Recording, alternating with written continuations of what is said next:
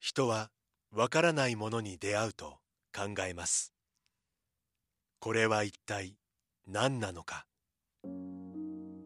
じっと観察して想像力を働かせる人もいればそばにいる誰かと対話を始める人もいる。私たちはわからないものが開く世界の可能性を信じています。それはいつでも人と人をつなぎ多様な考えと対話を生み出します。そして私たちを想像もしなかった場所にまで連れて行ってくれるのです。明治産業はアートを応援します。あなただけのプラスを提供する明治産業。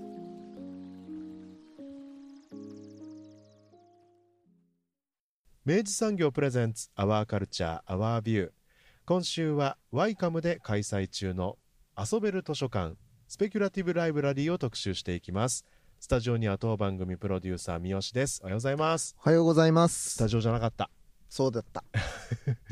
今は壇の浦サービスエリアにおりワイカますが、ム帰りのええ。壇の浦でまた収録しております。はい。そうワイカムさんまた行ってまいりましたね。はい、そうですね。で、あのーまあ、ワイカム、えっと、山口情報芸術センターですけれども、えっと、まあ、この番組でも、つい春先ですかね、はい。あの、一回、あの、取り上げさせていただいた、えというのも、えっと、ワイカム今年で、えっと、開館20周年という、まあ、節目の年をお迎えになられえて、はい。あの、様々な、あの、プロジェクトがですね、あはい。の、次々と、あの、まあ、開催されていっているわけですけれども、うんえーまあ、その一つとして、うん。えっと、今回ですね、ご紹介させていただく、遊べる図書館、スペキュラティブライブラリーという企画を、えっと、ここから特集していきたいと思います。はい。で、あの、この企画、えっと、まあ、簡単にですね、概要を、えっと、まあ、えーご紹介すると、えーみんなの知識やアイデアを集めて、共に学び、共に遊ぼうとうん。いうことで、うん。えっと、まあ、それを歌っておりましてですね、うん。えー世界中から知識やアイデアを集め情報を交換し知恵を生み出し、うん。普段の生活に何らかの気づきや変化をもたらす場うん。として、まあ、遊べる図書館という企画を実施しますと。うんで、えっと、会場となるですね、えっとまあ、ホワイエという、まあ、広い空間吹き抜けのふ、広い空間があるんですけど、まあ、そこに設置されたうん。大型のドームを起点にして、あのまあ来竹で作られたドームね。そうそうそう竹でん作られたちょっと特設の、まあ、ブースというか、うん。あのドームがあるわけですけど、まあ、そこを起点にして来場者の知識や思い出、アイデアを引き出し保管しうん。交換する、まあ、7つのプログラムをあの常時展開していると。うん。いうような、えっと、これが、えー2月の末までですね、うん。えー展開する企画となるわけですけれども、うん。えーまあ、これをですね、えっとまあ、そのどうして、まあ、こういう企画をやるに至ったのか、うん。えーそしてまあその一個一個のですね、まあ、その7つのプログラムというのが、うん。まあ、それぞれどういう企画なのかということをですね、うん。えっとまあ、お二人をお迎えして、うん。えーお話を伺っております。うんというわけでこの今回の企画をされましたキュレーターのレオナルド・バルトロメウスさんそしてエデュケーターの今野恵菜さんにお話を伺っております。インタビューをお聞きください。さあ今回は、えー遊べる図書館 Speculative Library、はい、えーこちら10月末から始まっておりますが、はい。えーこちらについてキュレーションを担当されましたお二人にはい。お話を伺いたいと思います、えー今野さんそしてバルトさんもよろしくお願いします。よろしくお願いします。よろしくお願いします。もうあのその隣にというかね、うん。いさせてもらってるんですけど、はい、いいとこですね。いや相変わらずね、ええ。ワイカムはいいところなんですよ。ええええええ。そして毎回ね、クリエイティブやなーってね、ねえ。しみじみとね、住み住みたいなって思いますよね。本当にそうよね、ええ。本当にそうなんです。うんうん。で、今回遊べる図書館ということで、えっと、この企画なんですけれども、かなり実験的な、チャレンジングな企画でもあるなと思っておりまして、うん。まずちょっと、あの前半はね、その遊べる図書館というのがどういう、あの企画なのか、はい。その背景も含めてですね、ちょっとお尋ねしたいと思います。ということで、えっと、まずこれ、遊べる図書館っていうのは、これ、どういう企画になるんでしょうか、教えてくださいませ。Well, I think in simple terms, it's it's just um, an open platform project. うんうんうん。うん。Because one of the main purpose for this um, program is to create a channel so then visitors or the user of YCAM could enter the space and then do their own activities um, without relying on how do you call it like objects like sakuhin to so yeah i think in simple terms that's that's how the intention of this program えっと、一番簡単に言うとオープンプラットフォームを作るプロジェクトっていうふうに言えるかなと思います遊べる図書館という存在自体が。であのここを作った目的はチャンネルを作ることなんですね。でそれがどんなチャンネルかっていうとあの使う方だから、えっと、ワイカムは山口市にあるんですけど、うん市民の方がこの環境になんかこう作品を見に来てわあすごい帰るみたいなことではなくて、うんこの場所でご自身の自分自身の活動をするためにワイカムを使う、うんそのためのチャンネルを作るっていうことが、えっと、一番の目的になってきます。なるほど、ううんんそうです。そうですね。なんか見に来るというよりも、うんその実際に、まあ、使いに来るという感覚なんですね。そうですね。うんまさにそうだと思います。本当実際来られると分かるように、うんあのいろんな仕掛けはねこのはい後またご紹介させていただけるってことだったんですけど、はあるんですが何かこう中心となるね、うん。作品アートワークスみたいなものがこうパッと分かる形ではないんですよね。こうテーブルがあって机があってうん。なんかいろんなことできそうな気配はあるけど、うん。中心物はないみたいな。うんじ中心は何になるかっていうと、うん。ご自身でしたしていただくいろいろな活動っていうのが中心になってくる。なるほど、うんこういうこうアート展示ってまあ一言で言っちゃ言えちゃいますけど、うん。まあ、それに対する、まあ、今回の取り組みみたいな思いっていうのはもともと多分バルトさんが常日頃からずっと思っていることなのかなと思うんですけど、うんうんうんそのあたりいかがですか、Well, um, personally for me, um, I always interested in how art and education is goes hand in hand. うん、Um, so when I proposed this three years project, um, the idea is to find a different way for people to learn, like to study um, through art, like creative practice. I'm I'm trying to avoid using the word art because, sorry, um, it sometimes create a very specific image. Like if I say like, okay, let's make art together, there, maybe some people will be like, ah, yeah, yeah, yeah, yeah. I don't have like a confident. So I want to focusing more how the institution could focusing on um, activities rather than just uh, showing objects.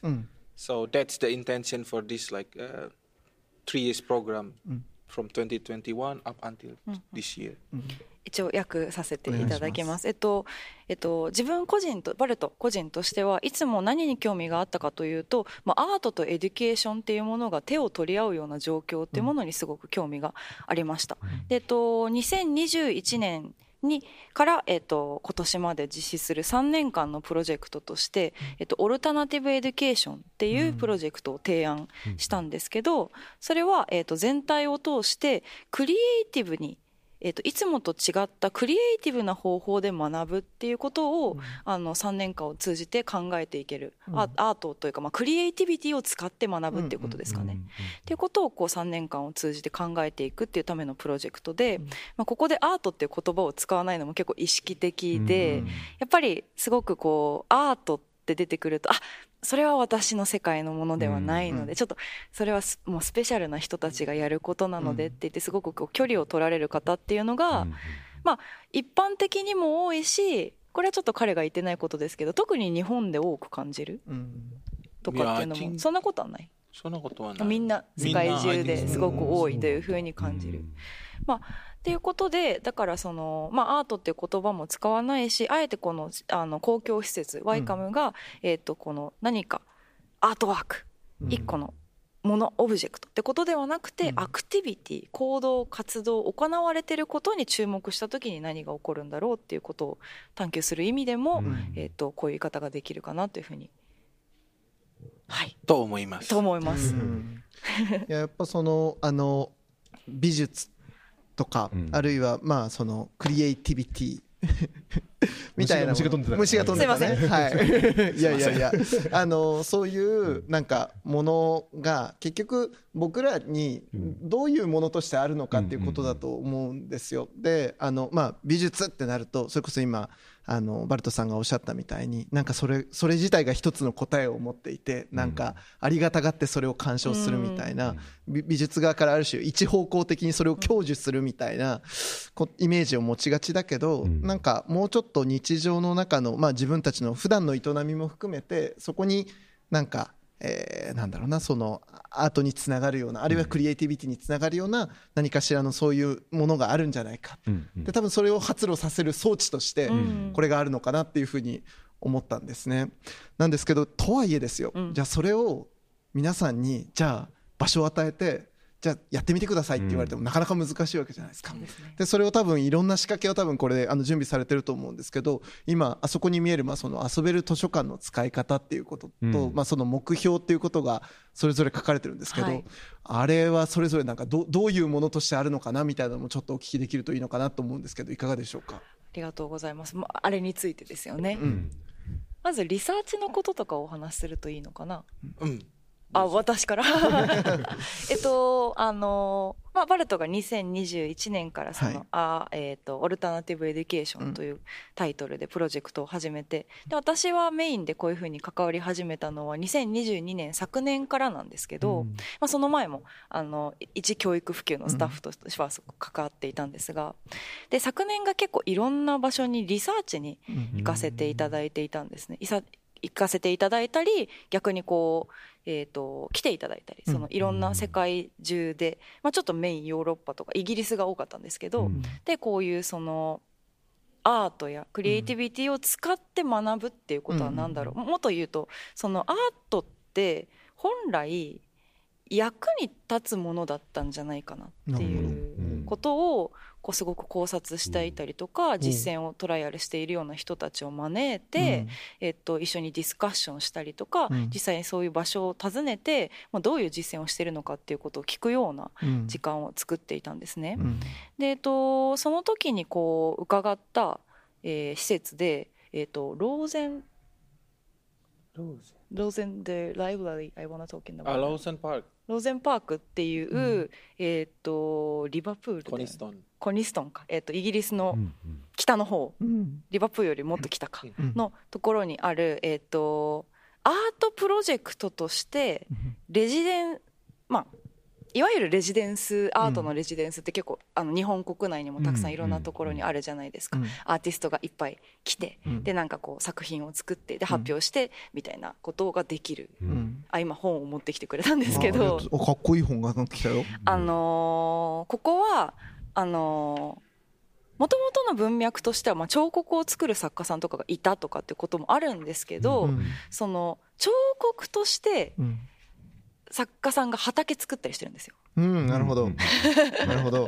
これちょっとなかなか私もあの 最初ね混乱する考え方だったんですけど、要はその本当にその今さっきまさにおっしゃられてたように、うん今アートと日常ってものすごく乖離してるイメージがある、はい私ももともとすごくそういうイメージがあった方だと思うんですね、うん。なんかアートはアートでなんか美術館で見るものとか、うん。なんか特別な時に見るもの、うんで日常は日常で、まあ、それとは一体うん。めっちゃかけ離れているもの、うん。日常的なものっていうふうに考えてたんですけど、うん。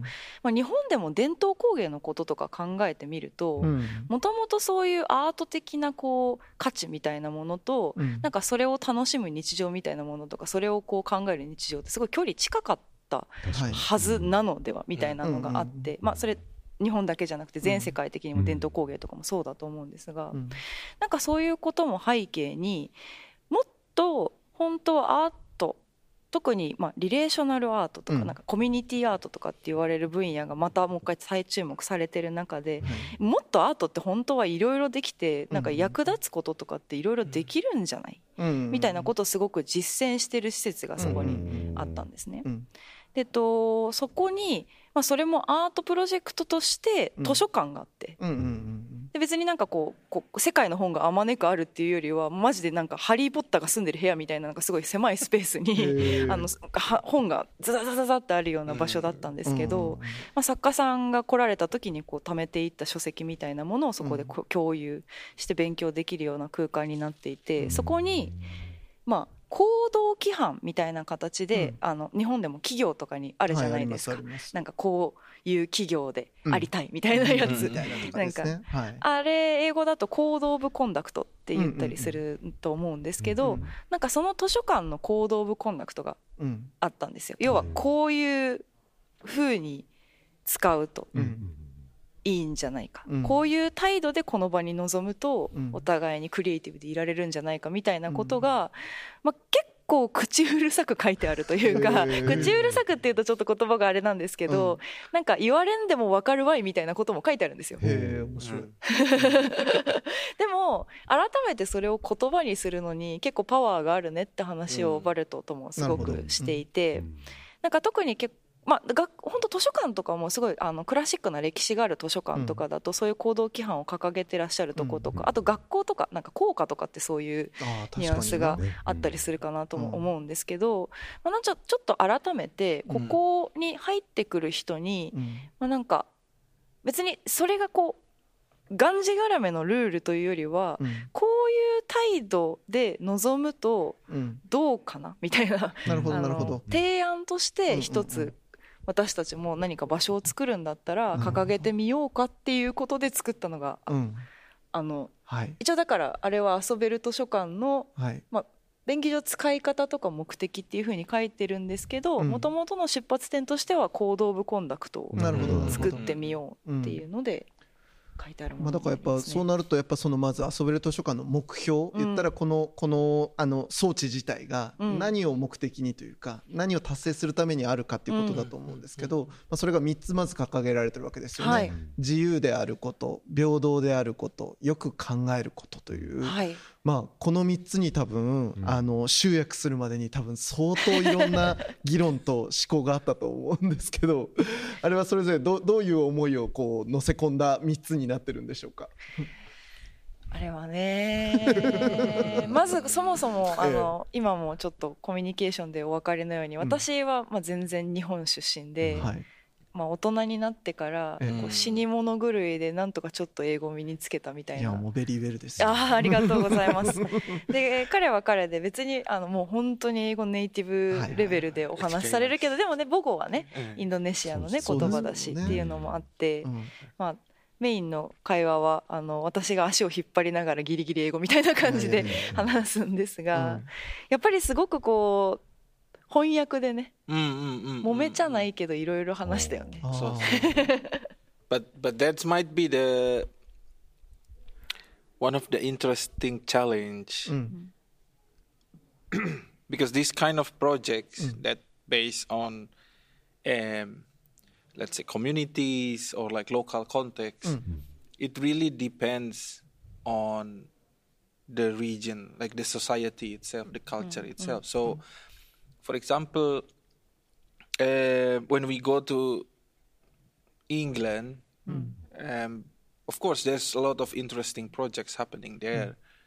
But at the same time we also understand that we cannot just copy hmm. like what they did in England and bring it back Yeah. to here.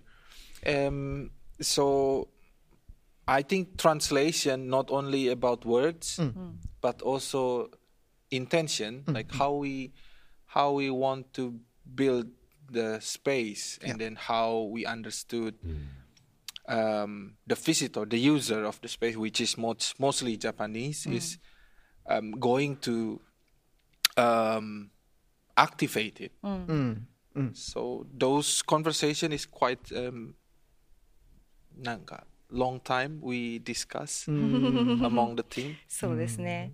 えっとまああある種それが一番その翻訳的な部分で揉めたっていうところがある種一番面白い部分で、うん。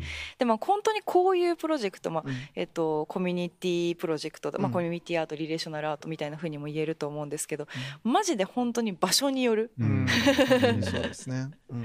場所次第な部分が本当に大きくて、であの本当一緒にさっきイギリスに出張に行った時も、たくさん面白いうん。ものというか面白い取り組みとかっていうのをね、うん。見たり、うん。まあ、それ以外に別にリサーチじゃなくてもお互いにね、うん。別のタイミングで別の国とか場所とかに行っていろいろな面白いものを見てもそうなんですけど、そのまま持ってこれないんですよね。うん。うん。どうしてもその場所のそのコミュニティの文脈っていうものと切り離せない形で成立しているものだし、うんその文脈とかコミュニティのありようが日本に持ってきた時に全然違ううんので、うんそのまま持ってきたところでそれが同じように生きるわけではない、うん。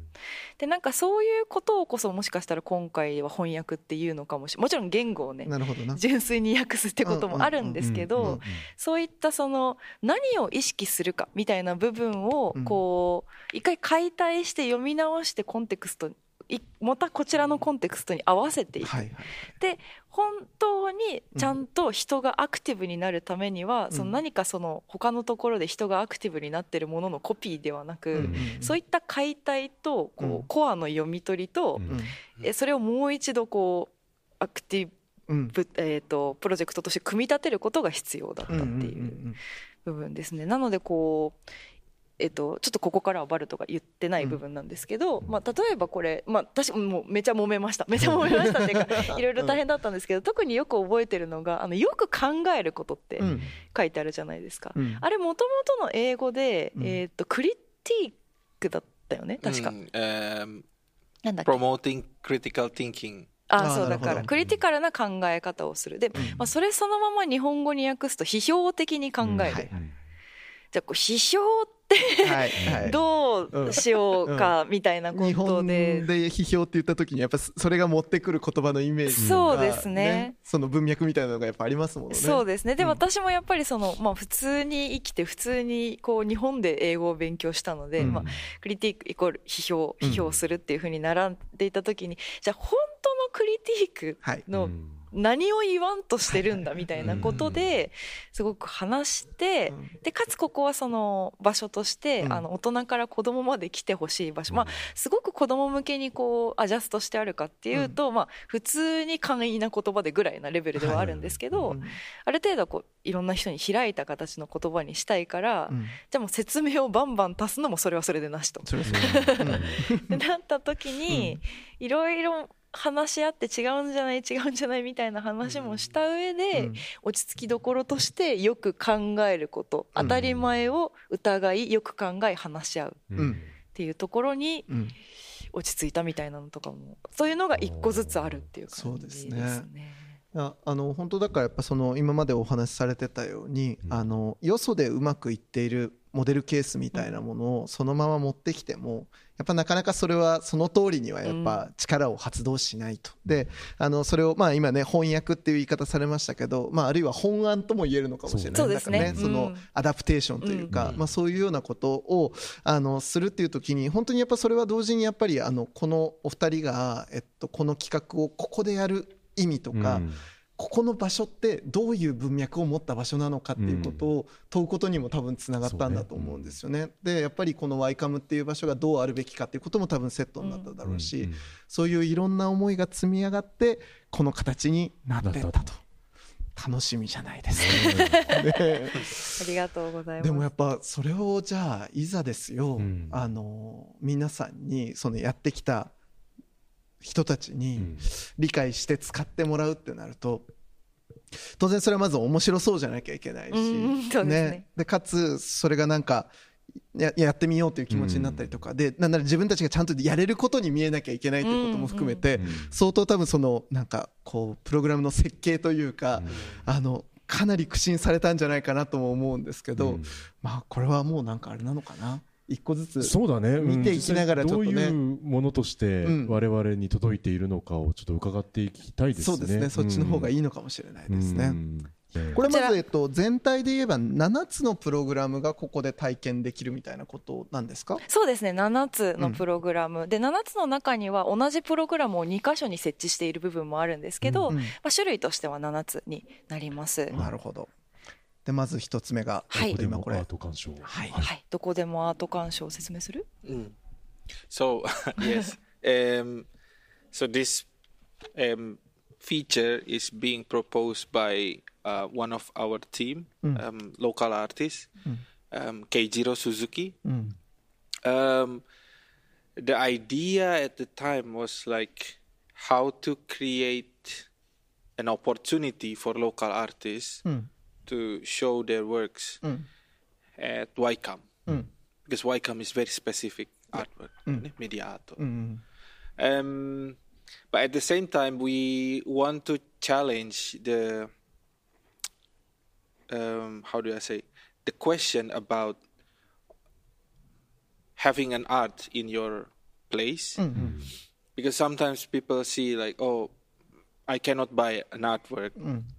So through this project through this program um, we try to make a system where artists can put their artworks but at the same time we ask the artist to allow the visitor to borrow um, the artworks for about two weeks. Um, but I think not only artists, um, we want to focusing a little bit more on like anyone who have creative, um, how do you call it, ability. So it could be like students, it could be like kids, it could be like um, I don't know, um, n- yeah, I mean local people who often do creative activities to put the works in this place. すいません。はいえっとなんか私たち結構その今回、まあ キュレーションを2人でやったっていうところもあるんですけど、結構こうチームを作って、うん。今回この遊べる図書館を作った形になるんですがそのチームの中に地元でアート、えー、と現代美術家現代作家さんとして活動されている鈴木慶次郎さんって方がいらして、その方をこう中心として考えたプログラムが、えーどこでもアート鑑賞になります。でとまあ、もう一つのあの目的としてはもちろんそのローカルなアーティストの方々に作品をあの、えー、と展示していただく機会を作るっていうことあで広く知っていただくとかっていうことが、まあ、もちろん一つの目的にはなってるんですけど、うん。結構今回はもう一つの目的の方がちょっとあのユニークな部分でして、えっと、これあの地元で作品を、まあ、地元に限らずではあるんですけど、うん。まあ、作品を作られてる方だったりとかうん。からあの作品をお預かりして、うん。で、えっと、他の方に貸し出すっていう、なんか貸し出しの機能みたいなものをここに、えっと、あるんですね。はい。だから、えっと、作品をこうここに来られた方がこの作品いいなって思った場合は最長2週間借りられるんですよ、うん。作品を。ご自宅に借りていけるそうですね。だからご自宅でもいいし、ご自身のオフィスだったりとか例えばななんだろうこう入院しているお友達の病室とか、まあ、いろんなことが考えられると思うんですけど、うんうん。もう本当ご自身の使い方で、うん。えっと、借りてで、まあ、2週間後に、えっと、返していただく。で返していただいた時には、なんか作品とどんな風に過ごしたかっていうことをちょっとアーカイブしていただいて、うんっていうこの貸し借りの機能のことを今回どこでもアート鑑賞っていう風に言っているんですね。なるほど。いや僕だから最初は、うん。えっとまあその一般の人たちの、えっとまあその大切なものだったりとかアート作品を、うん。まあ預かって展示するっていうことで、まあそのなんだろうな。うん。あのまあ帰宅的なあうん。の機能。で、えっとまあ、そのいろんな人の、まあ、大切なものもアートっていうものになりうるのかみたいなそのうん。アートっていう言葉自体の問い直しとして、まあ、こういうものがあるのかなと思ってたんですけど、貸し出し機能入った瞬間にうん。めちゃくちゃ意味広がりますねあこれね。ありがとうございます。いやでも今おっしゃっていただいたことももちろん本当に大事な部分で、うん。でプラプラスというか、ですね。っていう部分ですね。いやだからなんか本当その今さっきあの冒頭にもお話聞いた時にやっぱアクティベートって、うん。あのキーワード出てましたけど、うん。本当にそのあの一人一人が持っているアートあるいはアート的なるものうんをどうこう日々の日常にやっぱアクティベートさせていくかっていうこれは実践ですね。そうですね。やっぱりなんかこう同じアート作品を例えばお家に持って帰って、うん。なんかその同じ効能が全員にあるわけでは絶対にないじゃないの、うん。効能っていうか同じなんだろう化学反応とでも言いましょうかみたいなものが全員にあるわけでもなく、うん。やっぱこれってすごく定量化できない部分の話をしているので、だからこそいろんな人がいろんな形で、まあ、鑑賞、まあ、どこでもうん。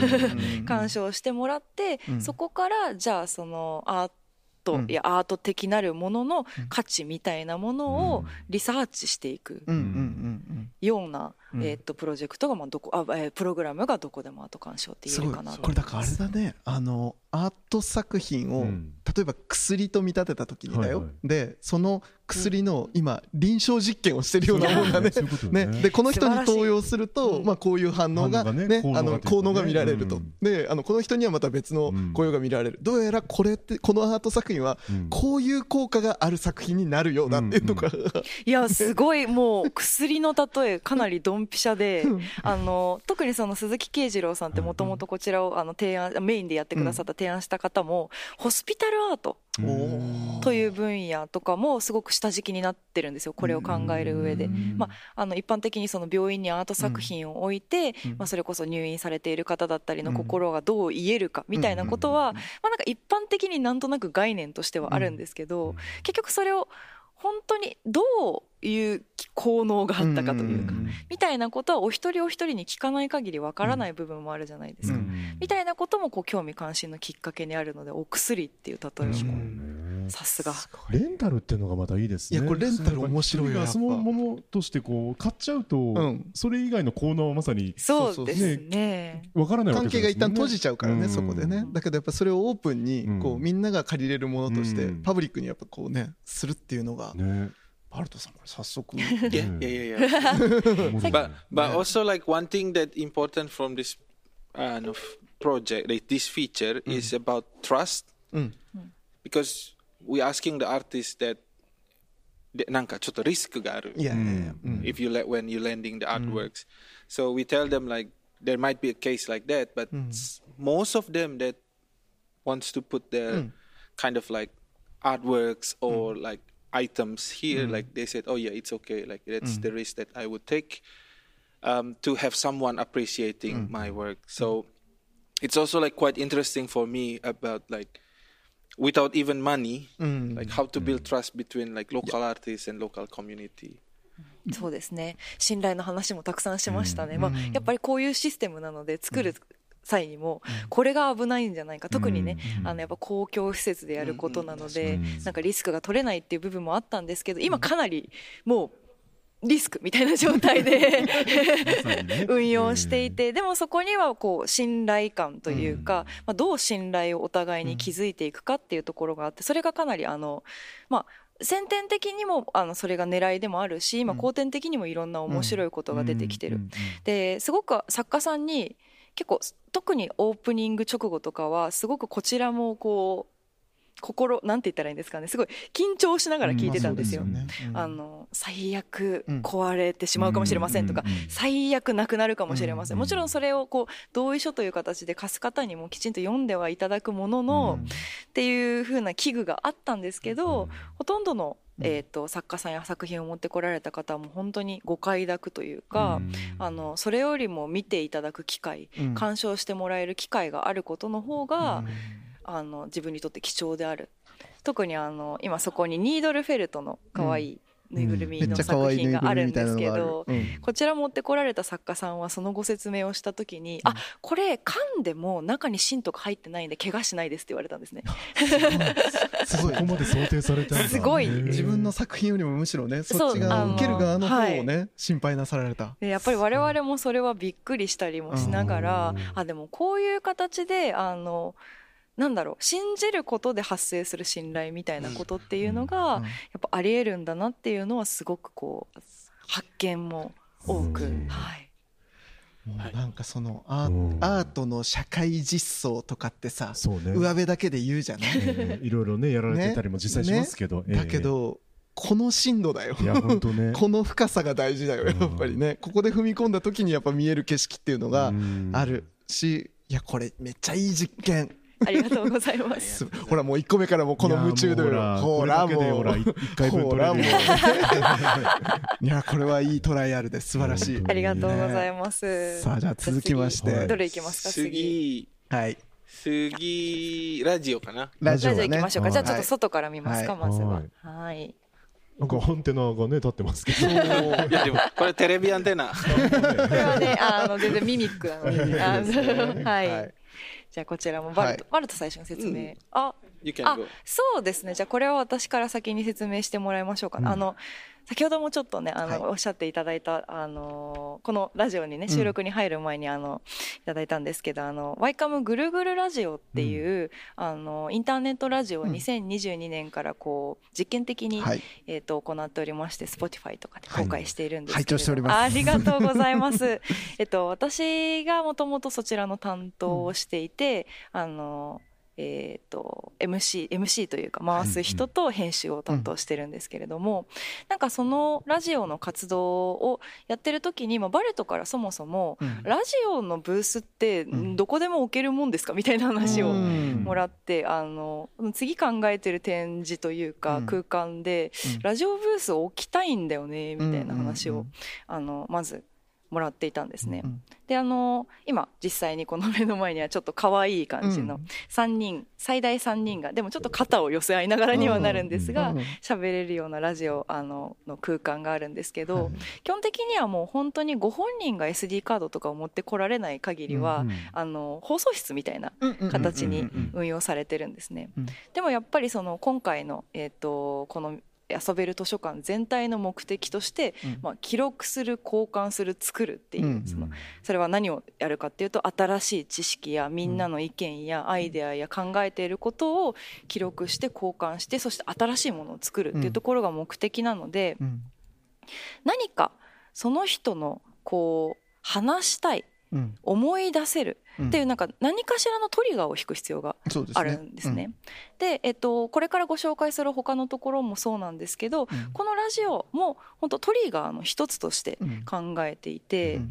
であの本当に人はマイクを前にするとはい。本当にいろんな話をしてくれるんですよ。はい、もうこれはもうね、我々もいや実感がございます。ねねあの 本当にあのプロとしてご実感があられる部分だと思うんですけれども、でも私もそのもちろんそのことには、うん。えっとはある程度はその私も実感があったし、でもなんかどこかあの実践してみあの本当に実際に置いて、うん。この展覧会自体が始まってみるとその予想を超えて、うんなんでしょう。例えばここで本当に全く初めて出会った小学校6年生と小学校1年生がお互いにインタビューをめっちゃいい話じゃんよ。あとそのなんでしょうすごく興味深かったのが、うん。あのマイクを前にしたけどやっぱりちょっと喋ることがないと、うんうんうん。特にこちらも何かこれを言ってくださいって言ってるわけではなく、はい。とにかく外に放送できる機能があるっていうだけなので。ってなった時にあのワイカムってこういう展覧会に基本的にナビさん、うん。えー、とっていうこうご案内してくださるようなお仕事の方を今回の展覧会だとお一人うん。常についていただいてるんですね。はい。あの地元の方のこう優勝ボランティアってちょっと分かりづらいんですけど、まあ、地元の方がそういうふうに働いてくださってると。うん。であの小学生がナビさんにこれでもラジオがあるから遊びたいけど、うん。どうやって遊んでいいかわからないし何を喋っていいかわからないっていうふうに言われて、うん。でその方がぐるぐるラジオをちょっと横の iPad で聞けるようになってるんですね、うん。この建物の中の。うん。でそれをちょっと聞いてみてでやったらいいんじゃないっていうふうにうん。こう言われて子供が聞いて、うんなるほど最初に、えーと挨拶をするんだ。なるほど。で、はいはい日付を言うんだ、あー。名前を言うんだ、うん。暑いですねとか言うんだっていう。ラジオのお約ら束をね。そうをうん。学びうん。あのそれをこうすぐにあの実践してみて。実践するっていううん。そういうこうフィードバックみたいなことが起きてたっていうふうにそのナビを務められてた方からご報告いただいてもうそれって本当にまんま学びというそうでかすね。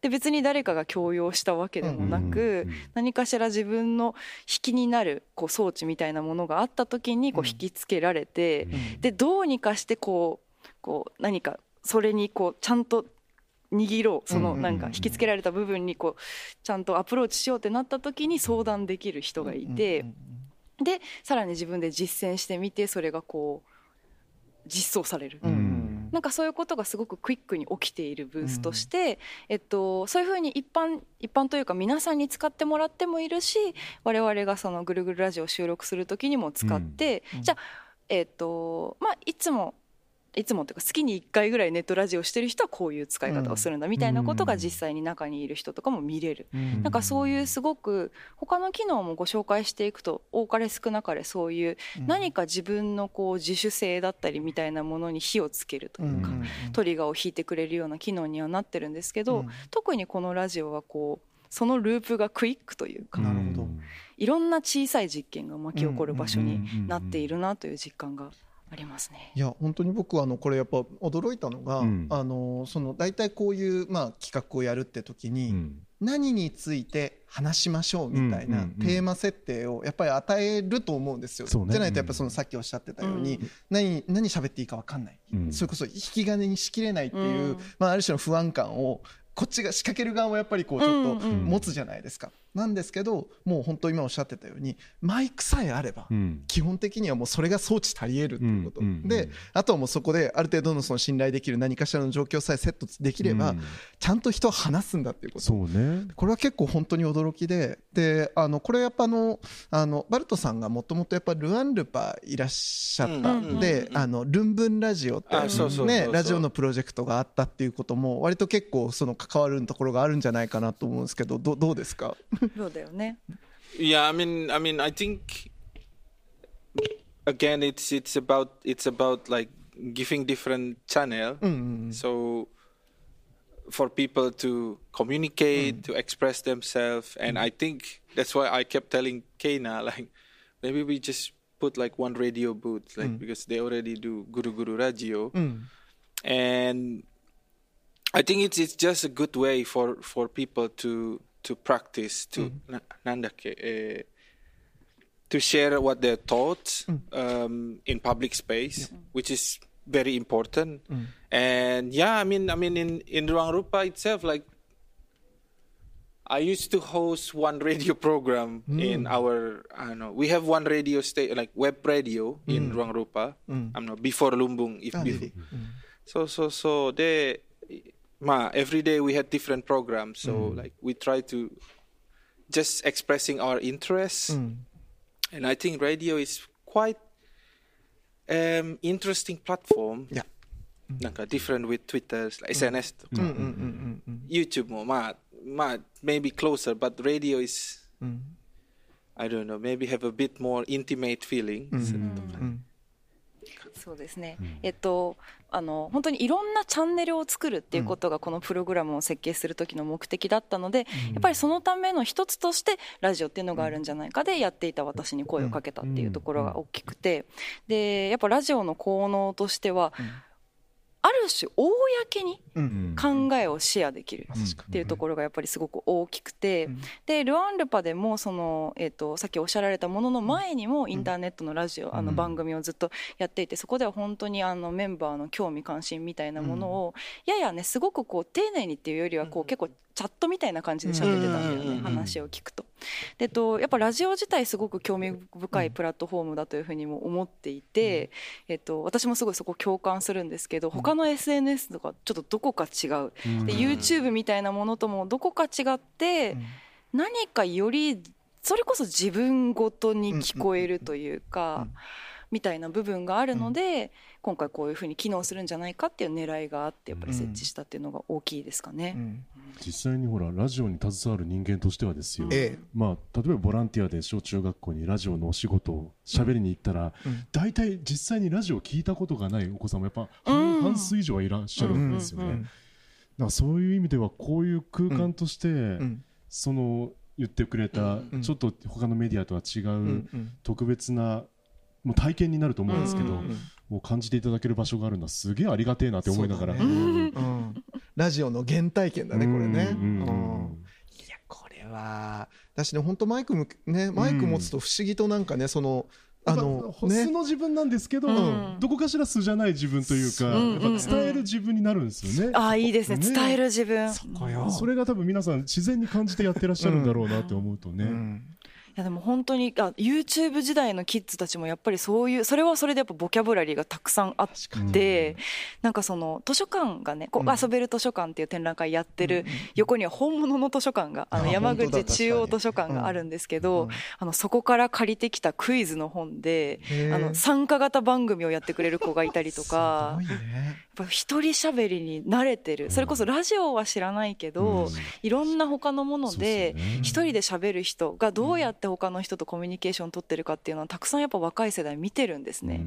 でその世代がラジオっていう考え方と出会った時にうん。やっぱまたちょっとこううん。ドライブしそうな感じがあって。うん。すごい。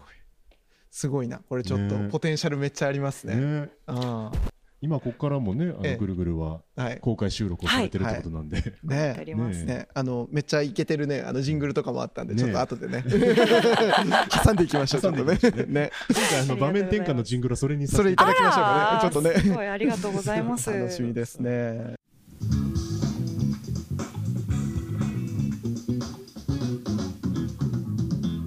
さあそしてさらにはい展示のはいどう。ぞお入りくださいあありがとうございます。入っていきますとまだまだ中にね今はいりますよ、So the next one, maybe we explain the meeting dome. うんあ、そうだね。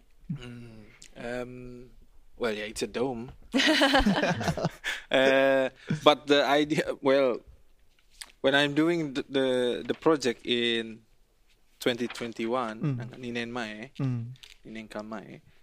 So one of the one of the questions that I got, Mm. it's always like, sakuin what うんうん、どこですか?うんああ作品はどこですか、うんはい、because I only put tables and chairs Mm. on the space. Mm. And I understood that when people talking about sakuhin or artworks, it's it's become it's because the um, the culture うん、 it's always like nanka just look うん、 painting sculpture Mm, mm, so they need something to nanka attracting their Yeah, yeah. eyes so I we work together with the architect team from Osaka called Team Clapton うん、 to develop this dome Mm. as as a main attraction so you know when people come it's like wow like うん、 nanda sore とかうん、うん、うん、 and then so it's become like again like maybe the, perhaps the first um um how do you call it introduction trigger to, to this project so then people are like oh yeah yeah Mm. you can come inside and then you you do your self discovery by yourself えっと、2021年からその、えーオルタナティブ・エデュケーションというプロジェクトをバルト始めてるってご紹介したんですけど、その2021年に行った、えー、とクリクラボ移動する教室っていう展覧会は、あのこのドームがない状態で、マジで机と椅子しかないみたいなストイックやね、ものだったんですね。であの私もすごく私メイン担当じゃないんですけどこんな感じであの、あの訳すこととかで手伝っ、あのメインで手伝っていたのですごく記憶に残っているんですけど、あの先ほどちょっとご紹介したそのワイカムで展覧会をやるときにナビさんっていう方が、うんあのすごくこうきょあのお仕事として協力してくださる、でその方々にこう展示が開く前に、うん。いろんなことをご説明する時間うん。があるんですね、なんかこういう感じの展覧会なのでよろしくお願いしますとか、こういうことがあったらこういう対応がいいんじゃないかなと思いますみたいなことを説明する、でその時にあのバルトが言うことがあまりにもあのストイックで、あのメイン担当をしていた子が間違えて訳して、違うかもしれないみたいな話になるという一幕があって、はい。っていうのはその特にその時のクリクラボ移動する教室っていうのが、まあ、コロナ禍だったこともあって、コミュニケーションっていうのにうん。よりフォーカスした内容だったんですけど、はい。通常通りコミュニケーションをみんながこうなんだろう気安く取れるかっていうとちょっとそういう時代でもなかった部分があるじゃないですか、うんうん2021年特に。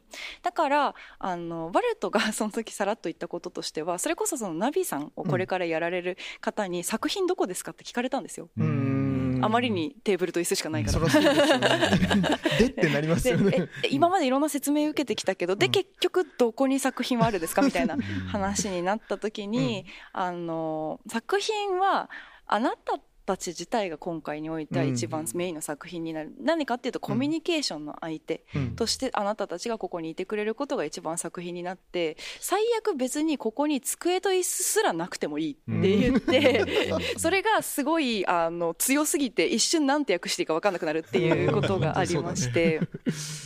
でもなんかその、まあ、それはある種面白い興味深いポイントでもその文化的にやっぱり作品は見るもの、うん目を楽しませるものっていうイメージがすごく強いから出てきたものでそれは別に日本だけでもなくてね、うん日本当世界中がやっぱりそういう前提の上にアートっていうものが成り立ってる状態。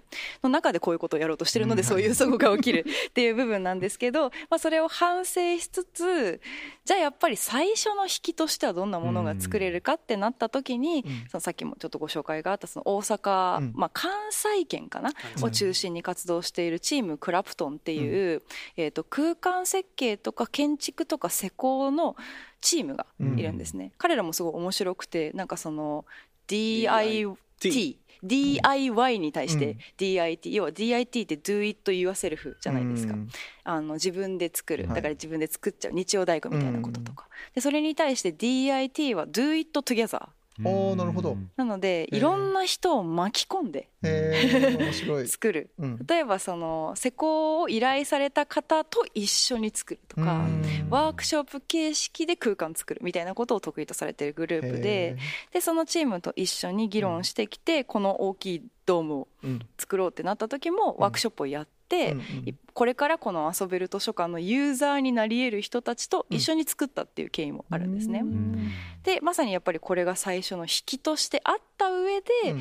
あのこの他のいろんな7つのプログラムにこう自然に入っていっていただけるように、それはもうちょっと2年前の反省であり 考察した部分でありっていうところで、えー、と今回はこういうミーティングドームって私たち呼んでるんですけどうん。こういうものを、まあ、ある種ランドマーク。うん。でも、うんうんうんじゃあランドマークといってそのこれだけを見てることでは成立しえないっていうバランスの中で、あのまず入ってもらって、うん。じゃあ次っていうことを促す装置としてこれがあるっていう形ですね。なるほどな。いや経験がちゃんと次のちょっと丸くなったんですね。いやいやでもねあのこれもあの立派な作品。まあねもちろんね作品としてもいいぐらいのうん。本当に素敵な空間にはなっていて、うん。ねでもいやこれいいですね本当ね居心地がいいんだ何よりな、ねありがとうございます。うん。なんかその丸くなった部分と、うん。でもそれをみんなで作ったっていう、うん。よりそっちに尖った部分も、そうですね。全くそうだやっぱり両方共存してるうん。バランスのものだと思っていて、うん。いやお見事です。Also, I think the experience from Kurikulabo, うん it's like this this space is ちょっと高い。うんうん So, なんだっけな It's a bit um, dominating. うん、 Like when you go inside and then there's like it's just floor and ceiling. Mm-mm. It feels too too much pressure for you. As So, um, so the idea then to create this um, semi structure is to allow people feel it's a bit closer to them. なんかもうちょっと it's become a little bit um, easy to access. そうだね。うんうん えっとまあ、クリクラボから学んだ他のこととしてはあのこのドームがない状態でこのワイカムのホワイエって呼ばれるような場所に入っていただくと、めちゃくちゃ天井が高いはいんですね、うん。まあ、並々の,、えっと、たてあの天井の建物なのでその波の形が分かるような高い天井があるんですけど、でまあ本当にアートのセオリーとかでも例えば昔の教会とかね、うん。あのものすごく天井が高いことによって、うん。なんだろうもうなんか人知を超えたパワーみたいな。神聖な気持ち神聖な気持ちとか、うんうん。まあ、それはある種そういうこう効能もあれば、うん。まあ、ちょっと支配するような、うんうんうん。何かこうちょっと上から見ているような、うん威圧されるような空間ともいうふうにも言えるんじゃないかっていうふうに考えていた上で、あえて狭い。うん。あえてちょっとこう目が届くような空間にするっていうことで、あのよりこう空間自体も身近に感じられるし、ここに来た人たちもちょっとその肩を寄せ合うじゃないですけど、はいはいはいなんとなく近い場所に所属しているなんか近くにいる感じがするっていうところもうん。作りたかった部分としてこういうドームを配置したっていうところもあります。うん。いやもうその狙いはぴったりもうなんか果たされている。なんかちょうどいい抜け感というかね。そうそうそう。竹で編まれたドームなんですけどそうそうそう。ね。あの完全に閉じられたわけではもちろんなく、うんうん。ただねそう丸見えでもなくみたいなね、う。ん。窮屈ではないが親密であるみたいなね、そういう空間ですよね。いやめちゃくちゃ居心地いいですね、うん。明治産業プレゼンツアワーカルチャーアワービューエンディングの時間となりました。2週にわたります、そうなんです、ええあのね、え。あの遊べる図書館。うんあまりにも内容が良すぎてですうね、ん。やっぱ一個一個のそのあの全体像ももちろんですけど、うん。やっぱ一つ一つのプロジェクトのあのお話をですね、うん。詳しく聞くほどに、うん。やっぱりその一つが、まあ、単なる一つのプロジェクトとして完結するのではなく、うん。それがやっぱりその隣のプロジェクトをうん。また呼び込んだりとか、なんだろうなこうあのす別のプロジェクトで投げられた球が本当にうん。また次のなんかプロジェクトでかなんかこう回収されるというか、うん。響き合うような作りになっていて、うん7つしっかり紹介することで見えてくる前景がやっぱあるわけですよ。うんおっしゃる通り。ということもあって、うん。はい。あの来週もうん。引き続きこの遊べる図書館スペキュラティブライブラリーをですね、えー特集するあの回として、えー後編お届けしてまいりますので、はい。まあぜひご期待いただければと思います。あ。のドームに入っておそらく10歩ぐらい歩くともう出出るぐらいの大きさなんですけどその中にね本当うまい具合にうん。7つのね、えーものがあるんですよね。本当にそうです。ご体験いただきたいし使っていただきたいなってね。マジでね、うん本当にそうだと思います。はい、えー来週もお届けいたします。アワーカルチャーアワービューはラジコのタイムフリー機能を使ってもう一度聞くことができます。詳しくはラジコで検索してください。そして番組の特集はポッドキャストでも聞くことができます。Spotify ほか各チャンネルで随時更新しています。詳しくはラブ f m のホームページをご覧ください。皆さんからのメッセージ随時お待ちしています。メールアドレス 761-lovefm.co.jp お送りいただく際はタイトルか冒頭部分に「アワーカルチャーアワービュー宛てもしくは頭文字を取って OCOV とつけて送ってください。三好さん今週もありがとうございました。ありがとうございました。アワーカルチャーアワービューここまでのお相手は佐藤智康でした。また来週。ガスの未来が始まっていますスマートガスメーターは24時間365日私たちのガスの安全を見守ってくれる未来の検診機。AI と IoT によるモニタリング機能で遠隔からでもいち早く異常を察知事故を未然に防いでくれます。また LP ガスタンクの残量も自動で取得。正確に把握することで無駄な交換を減らし地球環境にもお客様のお財布にも優しいガスライフをお届けします。明治産業のスマートガスメーターがもっと安全で快適なガスの未来を実現します。あなただけのプラスを提供する明治産業。